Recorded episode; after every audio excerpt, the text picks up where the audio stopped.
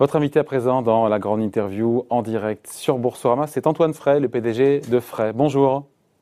Bonjour David. Merci d'être là avec nous. Foncière d'immobilier commercial côté à la Bourse de Paris, un peu moins du milliard de capi. Première société foncière à mission en France. Vous avez inscrit en début d'année euh, dans vos statuts votre volonté, je cite, de remettre le commerce au service de l'intérêt collectif.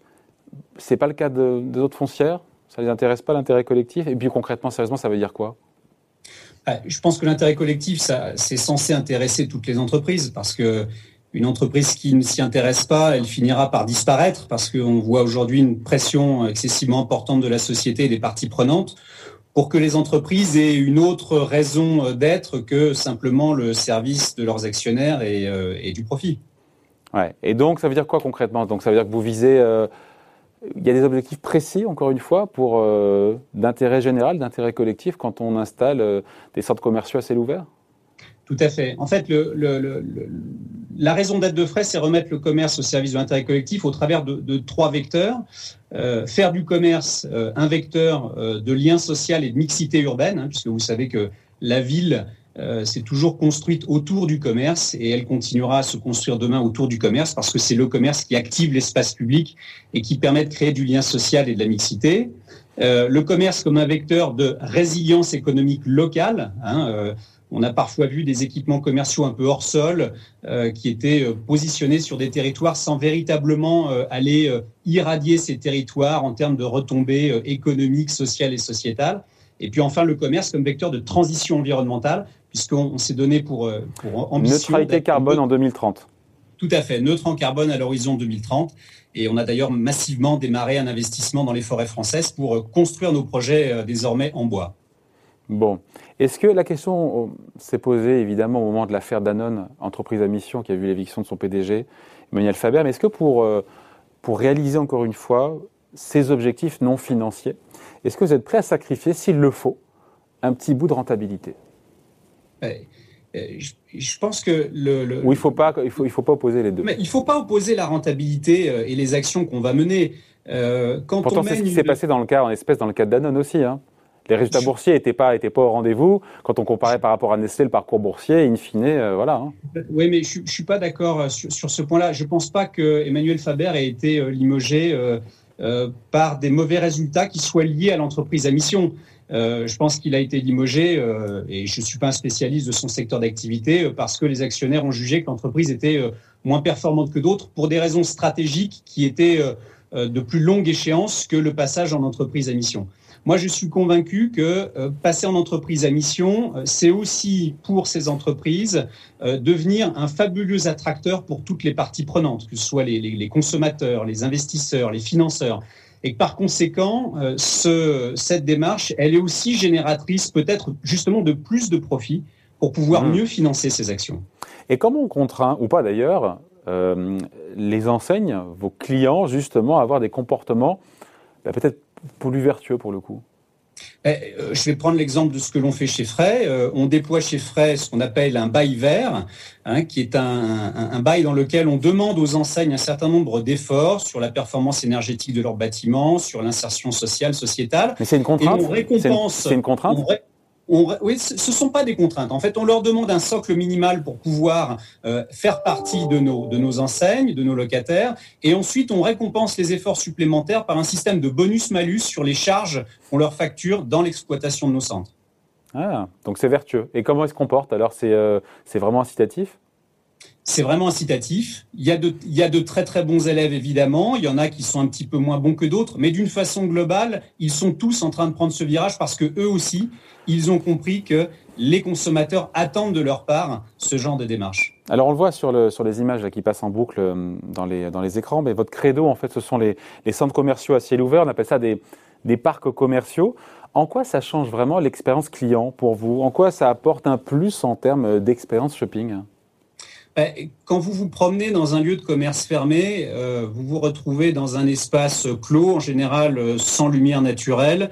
Vous déambulez euh, sur des, dalles de carrelage en 20 par 20 avec un néon sur la tête. Je, schématise, j'exagère un petit peu le, trait, mais on voit bien que les gens ont une aspiration réelle aujourd'hui pour déambuler en plein air. L'origine du commerce, ça a été d'être au pied euh, des bâtiments qui sont euh, dans le cœur de nos villes. Et euh, aimer faire du shopping, c'est aussi aimer le faire en plein air. Donc ça, c'est un premier constat. Le fait d'être en plein air nous permet aussi d'avoir beaucoup plus de place pour déployer beaucoup d'activités, des aires de jeux pour enfants et un espace public très riche pour permettre aux consommateurs, mais aussi simplement aux visiteurs de passer un bon moment. Et puis enfin, euh, c'est aussi quelque chose de beaucoup plus sobre en termes de consommation d'énergie, puisqu'on ne chauffe pas, on ne climatise pas ces parties communes. Après, quand il pleut, c'est moins agréable. C'est moins agréable. Quand il pleut, on met un parapluie. Et puis, euh, quand il pleut, on rentre dans les magasins. Comme ça, on, y fait un peu plus de shopping. Euh, et puis, c'est aussi une façon d'être plus sobre en termes de coûts de fonctionnement. Les enseignes aujourd'hui, les commerçants ont besoin d'abaisser leur taux d'effort, abaisser le, le, le loyer qu'elles payent et les charges qu'elles payent par rapport à leur chiffre d'affaires, parce qu'elles ont aussi besoin aujourd'hui de financer leur visibilité online, de payer aussi le loyer à Monsieur Google. Et nos équipements sont beaucoup plus sobres que des équipements fermés. Donc la lumière du jour, des, euh, des magasins, des loisirs, et pas que des magasins d'ailleurs aussi. J'ai vu des centres médicaux beaucoup, beaucoup de services, hein, effectivement, euh, euh, des pôles médicaux, euh, des maisons des associations, des, des, points qui recueillent et collectent les associations qui, au travers de la seconde main, permettent de faire de l'insertion pour les personnes qui sont les plus éloignées de l'emploi. ces équipements commerciaux deviennent en fait de moins en moins commerciaux, beaucoup de, beaucoup de restauration, beaucoup de loisirs. Ce sont des lieux de vie dans lesquels on va passer non pas 5-10 minutes, mais plutôt une à deux heures. Combien de parcs commerciaux vous avez en France aujourd'hui? On a une quinzaine de parcs commerciaux en France et deux à l'étranger, un en Espagne et un au Portugal. Ils sont fermés, j'imagine. C'est fermé aujourd'hui, hein, non? Ils sont fermés, euh, ils sont fermés. Ils vont, ils finiront bien par par réouvrir. Mais je suis excessivement confiant parce que euh, à chaque fois qu'on a euh, réouvert ces commerces suite aux périodes de confinement, on a vu des résultats excessivement spectaculaires. Et ce qu'on constate aujourd'hui dans des pays qui sont un peu en avance sur nous, comme l'Angleterre ou l'Israël, euh, nous, nous rend excessivement confiants. Les gens ont été privés du commerce physique et ils ont vu justement à quel point ils ont besoin de ces commerces parce que c'est un lieu de socialisation très fort. Et quand on perd un mois, euh, un mois d'avril, un mois de perdu sur l'année 2021, on se dit qu'on peut, on peut le rattraper? Oui, oui, on peut rattraper. En 2020, euh, un grand nombre des enseignes qui sont chez nous ont rattrapé l'intégralité des périodes de fermeture. Hein. Euh, et, globalement, sur l'ensemble de notre parc, le chiffre d'affaires n'a baissé que de 9%. Si on compare ces 9% à la durée de fermeture euh, globale, on voit bien qu'il y a eu des effets de rattrapage qui ont été réels. Et pourtant, le résultat net sur 2020 a été divisé par 21 chez vous, à 2,4 millions d'euros. Comment on l'explique avec une baisse de seulement 9% du chiffre d'affaires? Ben, on, l'explique par euh, la baisse des valeurs d'actifs. Vous savez que chaque année, dans nos, dans nos comptes, les experts valorisent nos immeubles. Donc, ce résultat net, il n'est pas un résultat cash. Hein, il est comptable. il est comptable. Le résultat opérationnel courant, lui, il a augmenté de 46% en 2020. Ah, donc c'est ça qu'il faut regarder pour vous? Je, regarde tout ça parce que c'est un, c'est, un indicateur cash euh, et, pas simplement un indicateur comptable. Euh, en fait, les experts ont dévalorisé les valeurs des immeubles, de la totalité des immeubles d'ailleurs. C'est pour ça que dans les comptes de l'ensemble des foncières en 2020, mmh. vous voyez des résultats qui ont totalement dévissé, mais pas pour des raisons cash. Et donc, euh, cette bonne dynamique d'exploitation vous permet d'ouvrir de nouveaux parcs commerciaux. Deux ont été ouverts au mois de mars juste avant le confinement malheureusement. Clé-Souilly et Strasbourg, on est toujours autour de 100, 130 millions d'euros d'investissement, c'est ça? Oui, entre 100 et 150 millions d'euros d'investissement par, par équipement, 100 euh, millions à Clé-Souilly et 130 à Strasbourg en l'occurrence. Euh, Strasbourg, qui pour nous est une opération assez emblématique, puisque ça n'est pas simplement une création d'un espace commercial, mais c'est la restructuration globale d'une zone commerciale d'entrée de ville que nous a confié l'Eurométropole de Strasbourg. Bon. Et vous parliez d'un développement, vous me disiez, en Espagne. On est en retard, c'est intéressant. Il y a d'autres pays où, ces formats ont, plus de succès. Il y a du retard en France en matière de parcs commerciaux. Oui, euh, la France a en fait un parc qui est assez vieillissant en termes de, maturité, de taille de parc.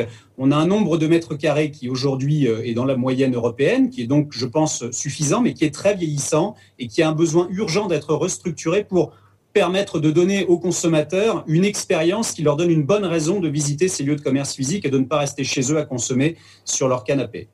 Vous faites quoi, vous, là-dedans? Vous êtes euh, sur toute la chaîne de valeur immobilière Vous faites tout ou est-ce qu'il euh, y a juste des briques qui vous intéressent? On maîtrise toute notre chaîne de valeur. On est à la fois un aménageur, un promoteur, un investisseur, un gestionnaire et un animateur de ces lieux. On pense qu'il y a une véritable valeur ajoutée à maîtriser toute cette chaîne de valeur parce que de plus en plus, la valeur de l'immobilier dérape pour aller de plus en plus vers le software, vers la façon dont on gère ces immeubles, et pas uniquement vers la capacité à déployer des fonds propres sur des tas de parpaings. Hmm. Le poids boursier, Antoine Frey, de votre groupe, c'est 800 millions d'euros. C'est 800 millions d'euros. 800 millions d'euros de capitalisation boursière, ce qui représente peu ou prou l'ANR du groupe aujourd'hui. L'actif net évalué. Donc il y a un patrimoine qui est de combien? Un milliard et quelques? Le patrimoine est d'un milliard trois, presque un milliard trois. Mais après, pour tirer les dettes, euh, évidemment bien évidemment avec un peu de dette. On a, on a un endettement assez contenu, une LTV de 32% qui nous a permis de passer la crise euh, sanitaire euh, sans, aucune difficulté. Euh, mais ce qui caractérise le groupe, c'est surtout une grosse croissance embarquée, puisqu'on a dans le pipeline, au moment où je vous parle, un peu plus de 800 millions d'euros de projets qui n'ont pas encore été livrés et qui vont venir faire croître la valeur de l'entreprise.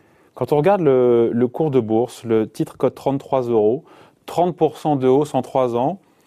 Vous êtes satisfait ou ça pourrait être mieux que ça le rôle d'un patron, c'est de ne jamais être satisfait. Donc, euh, j'aimerais bien qu'il soit beaucoup plus haut en tout état de cause. Quand on se compare par rapport euh, à vos pairs ah, si on se compare à nos pairs, on est bien plus performant puisque nos, pairs en général sont valorisés avec des décotes sur ANR entre 30 et 40 Mais Donc c'est déjà une prouesse d'être coté à l'ANR. Non mais c'est à se demander à quoi ça sert d'être coté, hein, pardon. Ben, la cotation du groupe, elle a été euh, initialement euh, faite euh, il y a 13 ans pour aller chercher le régime SIC, hein, qui est un régime de transparence fiscale assez communément utilisé par nos pairs. mais ce qui caractérise le groupe, je l'ai dit tout à l'heure, c'est cette croissance embarquée. Et c'est justement cette croissance d'ANR embarquée qui nous permet aujourd'hui de coter à l'ANR alors que nos pairs sont en forte décote. Ouais. 10% de flottant, c'est ça aussi peut-être qui, qui vous plombe, mais qui vous pénalise aujourd'hui. Ça pourrait changer, vous pourriez élargir le flottant?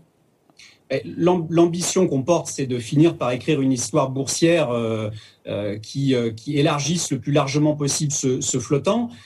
c'est peut-être une opération de croissance externe qui nous permettra d'être une opération transformante, qui nous permettra de passer ce, cap. En tout cas, c'est quelque chose que, que, moi j'ambitionne, bien évidemment. Bon, et donc la cotation, ça vous apporte quand même quelque chose, au-delà de, de l'intérêt passé au moment de l'intro? Au-delà du régime SIC, euh, cette cotation, elle apporte une rigueur de gestion, elle nous oblige à une rigueur de gestion et de reporting. Elle nous a permis d'amener autour de la table euh, du capital de grands, de grands investisseurs institutionnels, hein, puisque à, mes côtés, j'ai les plus grands assureurs vie français qui sont au capital du groupe. Donc euh, c'est très clairement quelque chose de positif à tout point de vue.